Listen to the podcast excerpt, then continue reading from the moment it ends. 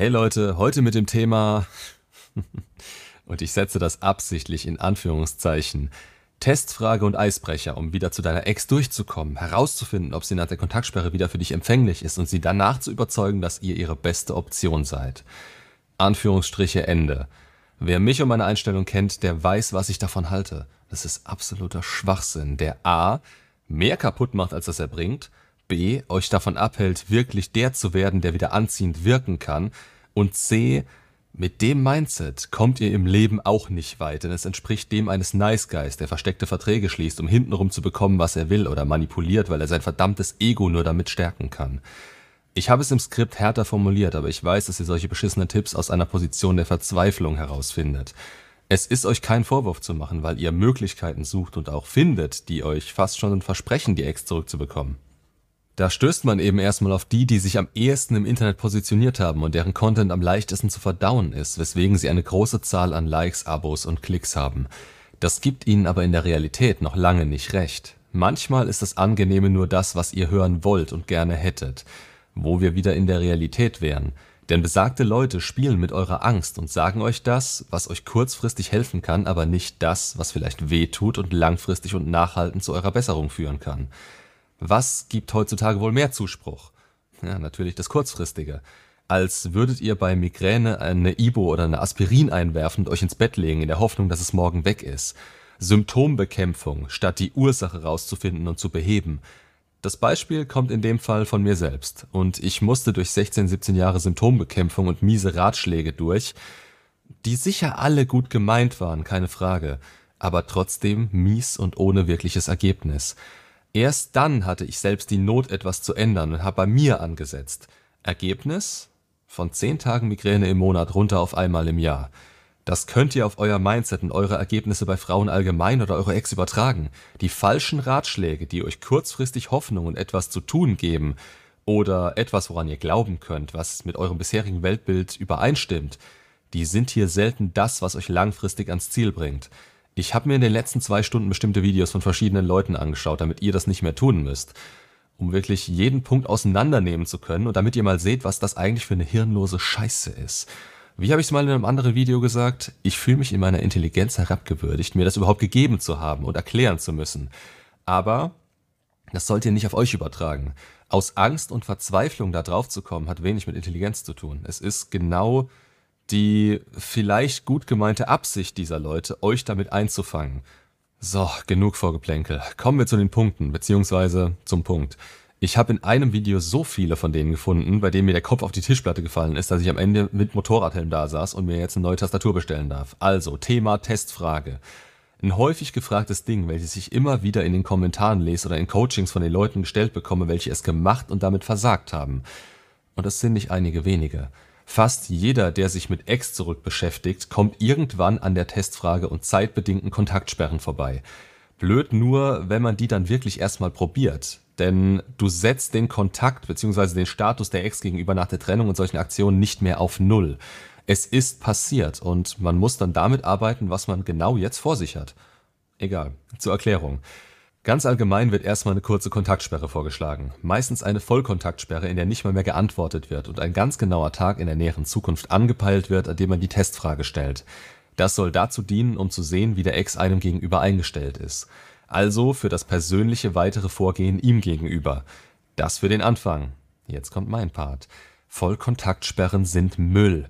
Wenn man dem Ex zeigt, dass man ihn ignoriert, blockiert oder sonst was, dann wird das als Trotz aufgefasst. Mit euch wurde Schluss gemacht. Wenn ihr nicht mehr auf ihn eingeht, dann kommt sehr oft so ein Gedanke wie, ja dann halt nicht. Und es ist unauthentisch, wenn ihr euch zwei Wochen nach dem Ignorieren der Nachricht meldet. Vermutlich mit einer eiskalten Lüge, weshalb ihr das nicht gelesen haben könnt oder nicht gelesen habt. Aber auch wenn ihr sagt, ja, ich habe ich hab Zeit für mich gebraucht. Wieso habt ihr das nicht in dem Moment einfach klargestellt? Seid ihr kleine Kinder, die das Maul nicht aufbekommen? Oder habt ihr so wenig Vertrauen in euch selbst, dass ihr denkt, ihm das nicht mitteilen zu können? Das kommt dabei rüber. Dann die Frage, wo der Ex nach dieser Kontaktsperre oder in der Kontaktsperre steht. Kontaktsperre ist hier sowieso falsch definiert, in meinen Augen. Eigentlich sollte man sich in dieser Zeit voll auf sich konzentrieren und den Ex so gut es geht von sich fernhalten physisch wie gedanklich, da man sonst selbst nicht vorankommt. Und eine neue Frisur ist keine Entwicklung. Ihr müsst euer Innerstes voranbringen und unbedürftiger werden, damit ihr euer eigenes Glück ohne Probleme mit jemandem teilen könnt. Welches Glück habt ihr schon aufgebaut, wenn ihr permanent an den Ex denkt und auf ein Datum hinfiebert, an dem sich etwas geändert haben soll? Ihr macht euch da von einem Datum abhängig. Und dann schreibt ihr ihm eine individuelle, aber doch vorgefertigte Nachricht aus dem Internet. Was erwartet ihr davon? Es ist wie es ist, ob ihr fragt oder nicht.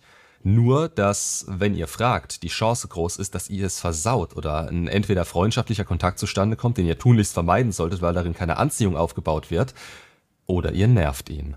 Der könnte schon längst jemand Neues haben und gar nicht empfänglich für euch sein oder jetzt in diesem Moment in einer schlechten Stimmung sein. Auch der Moment, in den ihr reinschreibt, den könnt ihr nicht beeinflussen, weswegen das relativ sinnlos ist. Die momentane Stimmung kann von vielem beeinflusst sein, was nichts mit euch zu tun hat. Wenn ich beispielsweise abends mit meinen Jungs unterwegs bin, gibt es zwei Möglichkeiten, wie ich darauf antworten würde.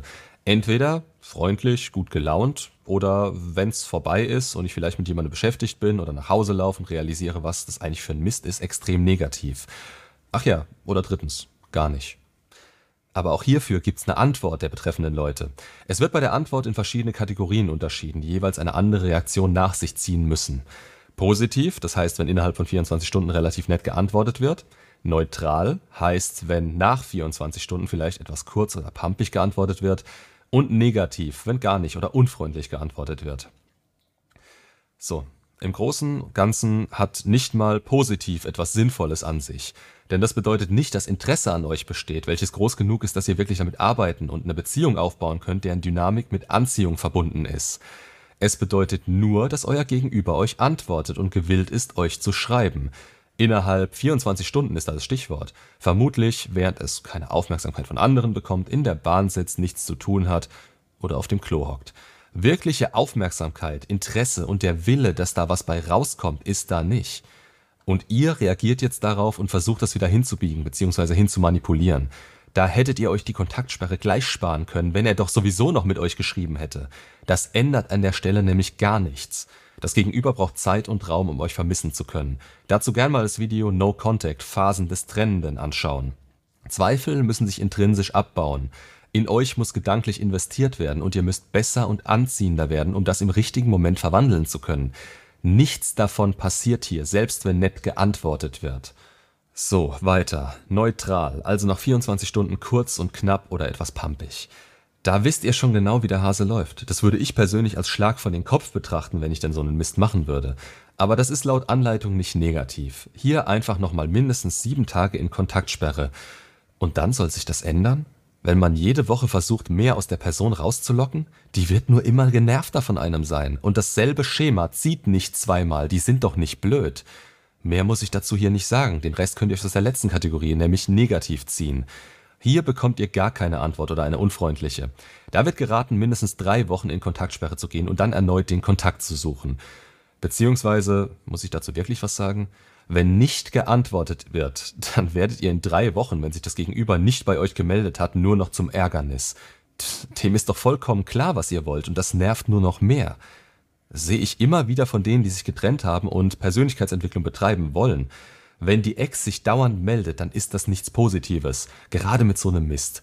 Wenn es so einfach wäre. Aber ihr habt es hier mit Gefühlen zu tun, die ihr nicht in eine Formel packen könnt überhaupt das erste Mal angefragt zu haben, macht euch extrem viel kaputt, wenn nicht innerlich bei eurem Gegenüber sehr viel passiert ist. Und dann melden sie sich normalerweise von allein und eure Testfrage ist komplett unnütz. Habt doch einfach mal die Eier, es auszuhalten und euch sicher zu sein, dass ihr wieder die Möglichkeit haben werdet, wenn er oder sie sich meldet.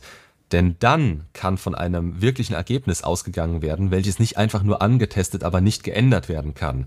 Damit kann man dann wirklich arbeiten. Aber eure Initiative ist in so einem Fall einfach nur kompletter Quatsch und die Illusion der Aktion. Es gibt Fälle, in denen der Kontakt gesucht werden kann, aber erstens nicht nach dem Baukastenprinzip, zweitens nicht verallgemeinert mit Zeitpunkten, sondern spontan auf bestimmte Ereignisse reagierend, die man tatsächlich zufällig mitbekommen hat, vielleicht durch den Kontakt vom Gegenüber aus, also dass er oder sie sich bei dir meldet, und drittens mit dem Blick auf sich selbst, mit dem Fokus auf sich selbst und nicht darauf, was man dadurch erreichen will. Denn die Erwartungshaltung wird euch kaputt machen, statt euch aufzubauen. Jetzt noch ein kleiner Exkurs zum Aufbau solcher Fragen. Jedenfalls danach, wie es angeblich gemacht werden sollte. Das unterteilt sich angeblich. Was, was rede ich? Also, ich glaube diesen Scheiß nicht. Ich hoffe, ihr tut es auch nicht. Aber die Unterteilung geht in drei Teile. Erstens die Begrüßung. Dann den Gedanken vorwegnehmen, was das Gegenüber in dem Moment denken könnte. Und die Aussage, dass nur er dir weiterhelfen kann. Ersteres ist Standard. Du begrüßt dich, wenn du zwei Wochen lang nicht geschrieben hast oder seine Dinger ignoriert hast. Also das ist irgendwo total normaler Menschenverstand. Den Gedanken vorwegzunehmen und sowas zu schreiben wie, hey, komisch dir zu schreiben, aber ich weiß, du wolltest Zeit für dich, aber wenn das der Fall ist, warum tust du es dann? Außerdem wissen wir alle, alles von dem Aber zählt nicht wirklich viel. Klar, es auszuschreiben soll das direkt ausräumen, aber ich denke, dabei wird vergessen, dass Verhalten immer über Worten steht. Was wir unterbewusst fühlen oder denken, interessiert sich nicht dafür, was du schreibst. Dass du geschrieben hast, hat das schon vom Öffnen der Nachricht ausgelöst. Und dann nur du kannst mir helfen, das ist eine billige Ausrede. Heutzutage gibt's das Internet. Es soll als Hook genutzt werden, der das Ego anspricht und die Person weiterlesen lässt. Aber bei der Länge des Textes würde ich persönlich bei jedem außer meinen engsten Freunden schon bei der Begrüßung abschalten. Der zweite Teil ist ein typischer Indirect-Direct Approach, aber von eurer Seite, nicht vom Gegenüber. Er soll euch die plausible Abstreitbarkeit geben, die dem Gegenüber aber möglicherweise scheißegal ist, weil es nicht um das Thema selbst geht, sondern dass ihr die Trennung nicht respektiert. Es ist nicht dasselbe, als wenn sich der Trennende mit sowas bei euch meldet. Dieser Approach soll eine spezifische Frage und eine Erklärung beinhalten, weshalb ihr genau danach fragt und weshalb ihr ihn fragt. Ihr rechtfertigt euch hier unnötigerweise und haut einen extrem langen Text raus, der zwischen den Zeilen nur so davor strotzt, dass ihr bloß nicht schlecht dastehen wollt. Wenn ihr einfach nur eine Frage hättet, hätte ein Zweizeiler gereicht. Das hier ist auf einem Handy mindestens ein 6 bis 20 Zeiler. So auch im entsprechenden Video in Beispielen gezeigt. Was sagt eine so lange Nachricht über euch aus?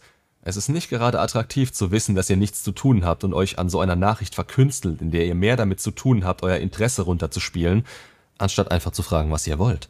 Und obendrauf auch noch die Zeit eures Gegenübers nicht zu respektieren, indem ihr ihm sowas hinknallt. Geschweige denn die Trennung. Der dritte Teil der Nachricht soll dann sowas beinhalten wie, naja, wie auch immer, vielen Dank. Wie auch immer, damit ihr den Eindruck erweckt, dass es nicht wichtig wäre und ihr euer Leben so oder so weiterlebt. Das scheitert daran, wie, wie lange und was ihr bisher geschrieben habt. In der Zeit hättet ihr jedes Problem auch einfach selbst lösen können. Dann das Vielen Dank. Schreibt ihr das auch das nächste Mal, wenn die Antwort negativ war oder beim ersten Mal gar nichts kam? Beziehungsweise beim ersten Mal nur um am Ende positiv zu enden? Scheiß drauf, eure ganze Nachricht kann negativ aufgefasst werden, da ist eure gespielte Positivität, die ihr so inkongruent und angespannt rüberbringen wollt, auch nichts mehr wert. Das positive Ende ist hier nur der Tropfen auf den heißen Stein, aber hängen wir uns nicht so sehr dran auf. Wenn ihr das jetzt aus meinem Mund gehört habt, haltet ihr es immer noch für eine gute Idee? Schreibt mir gern eure Meinung dazu und vielleicht auch gern ein paar Erfahrungsberichte. Nicht für mich, ich weiß, dass es Schrott ist und die Leute danach reihenweise zu mir kommen oder aufgeben. Aber vielleicht um die Wahrnehmung für die zu schaffen, die gerade vor der Entscheidung stehen, was sie tun sollen wie auch generell bei meinem Kanal habe ich hiermit im Sinn, dass wenn auch nur einer, der das vorhatte und der es dadurch sein lässt, dabei ist, dann hat sich das Video in meinen Augen schon gelohnt. Denn was euch noch mehr kaputt macht, als gar nichts zu tun, ist das Falsche zu tun. Macht's gut und bis zum nächsten Video.